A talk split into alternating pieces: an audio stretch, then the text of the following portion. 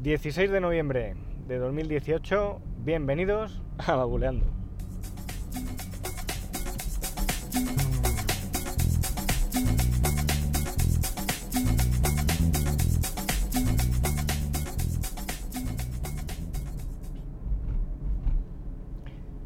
Por fin viernes, viernes ya. Y hoy un episodio un poco tardío. Estoy aprovechando que acabo de salir del reconocimiento médico y ya a la hora que es, pues, para casa. Y estoy como una pera. Estoy como una pera, no, no me puedo quejar. estoy bien. Bueno, a falta de los resultados de la analítica y tal, pero bien, bien, todo bien. Bueno, hoy eh, lo primero, menciones, un agradecimiento a, a Limber, que a través de Twitter me comentó una aplicación que tenía un poco olvidada y que también nos sirve para poder descargar los vídeos, tanto en el iPhone como en el iPad, y para gestionar nuestros documentos. La aplicación que me recomendaba era Documents 6, eh, bueno, la versión 6 ahora mismo, ¿no? Y esta aplicación pues es un gestor de documentos, puedes meter ahí fotografías, vídeos, archivos de música, eh, vamos, lo que quieras, ¿no? PDFs, tiene un navegador integrado.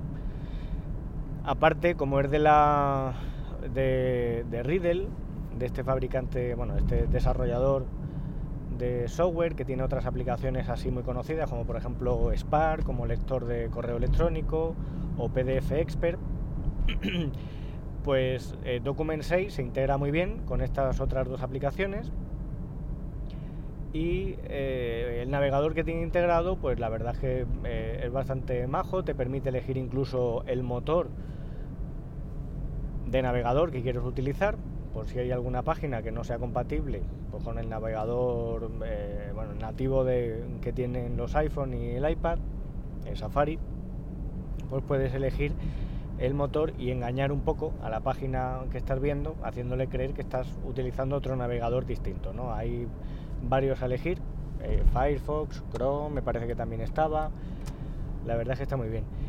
Y el método que utilizaba Limber, que utiliza Limber para descargar vídeos y verlos offline en el iPad, es a través de esta aplicación, utiliza el navegador integrado y eh, mediante la página web y2mate.com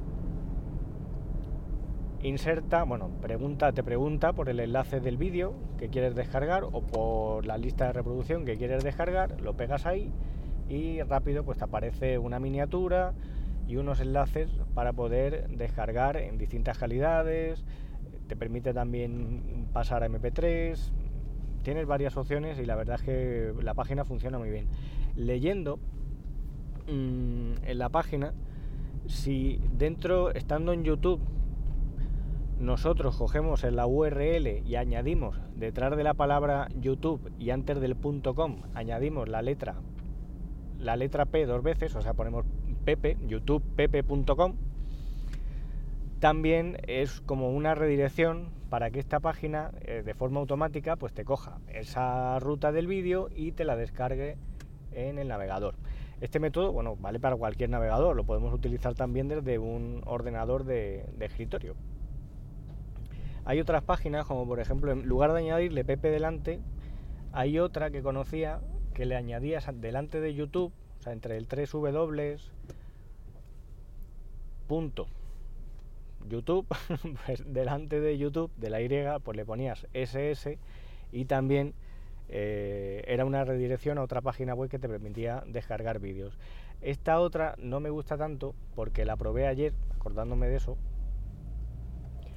y eh, te abre mucha publicidad. O sea, si por ejemplo en el momento en el que tú llegas al botón de descarga le dices guardar enlace como, te va a descargar el vídeo, pero si le clicas te empieza a abrir una de, publicidad y una de páginas y de basura que es, horrible. ¿no? Entonces, bueno, esta que recomendaba Limber, muchas gracias de nuevo, pues está muy bien está muy bien. Y la aplicación en sí, para gestionar archivos, está, está genial. Incluso mm, el reproductor, el reproductor de vídeos, tiene una funcionalidad muy interesante, que a mí me parece muy interesante, que es poder controlar la velocidad de reproducción. Tú puedes elegir si quieres reproducirlo a velocidad normal, más lento o incluso más rápido. ¿no? Y esto, eh, la que os comentaba el otro día de Amerigo, pues no lo tiene. Y si ponemos archivos de música, pues el reproductor que viene integrado, pues también está muy bien. Así que bueno, una recomendación, si tenéis equipos de Apple, pues esta aplicación está genial. Bueno, aparte de eso, ¿de qué hablar hoy viernes? Pues eh, no tenía así, tenía varios temas, nada concreto, un, variado de estos de, de viernes pre-fin de semana. Esta semana estuve estuve chateando con un con el servicio de atención al cliente de Amazon porque se me acabaron los cuatro meses de promoción de Amazon Music Unlimited que lo pillé en verano por una por 0,99 tenía cuatro meses de suscripción y ya este mes me empezaron a cobrar. Las dudas que le pregunté era que bueno no había recibido ningún correo de aviso de oye que ya te vamos a empezar a cobrar tu suscripción normal y pues oye eh, en fin me cobraron ahí 4,99 y ya os digo la duda pues me surgía. Lo primero porque no me habían avisado y lo segundo por el importe porque mm, al terminar el plazo de los 0,99 la cuota normal de Amazon Music son 9,99 entonces bueno lo de que no avisaran, pues al tener la renovación de forma automática, dicen que no te avisan. ¿no? Entonces tienes que andarte un poco al loro cuando te apuntas a estas promociones de darte de baja, que lo puedes hacer incluso en el mismo momento que te das de alta, porque pues eh, te das de alta de la promoción, le dices quiero cancelar la renovación automática, pasan los cuatro meses y ya está, y ya no se renueva. Tú no, por hacer ese alta y ese baja en el mismo momento, no pierdes el servicio, ¿no? Eso por una parte. Luego lo de la cuota, me cobraban 4,99. Esto la verdad es que se hizo un poco lío el, el que me atendió. Y me decía que por ser usuario Prime tenía derecho a, dos cuotas reducidas al año. De tal manera que ahora pues me habían aplicado esa primera reducción, pero que luego el precio pues sería el normal, el de 9,99. Por otro lado, si te vas a la parte de ajustes de Amazon Music Unlimited, puedes ver, si has comprado algún altavoz eco, que aparece otra tarifa que se llama que se llama pues precisamente, vamos a ver, lo tenía por aquí.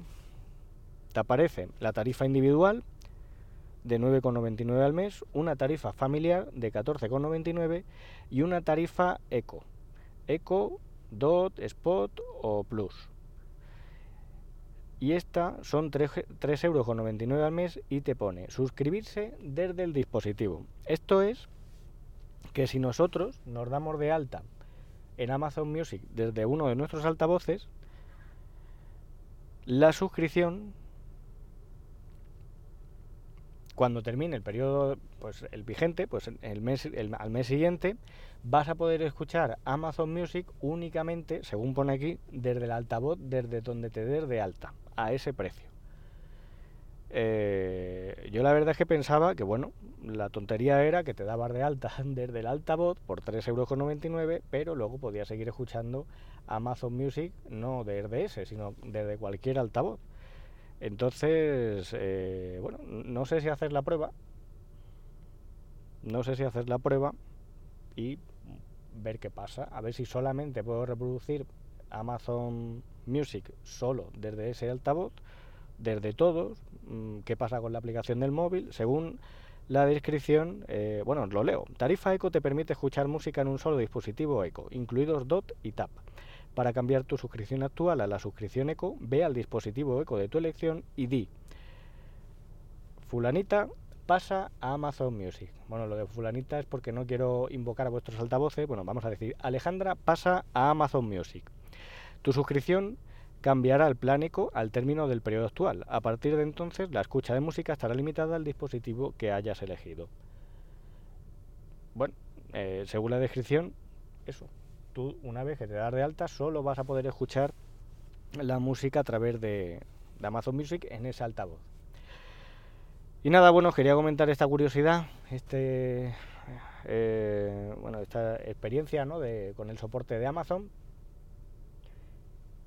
Y nada más, nada más, cualquier comentario, eh, ya sabéis, a través de la página web, a través de Twitter, arroba manbenítez y arroba babuleando.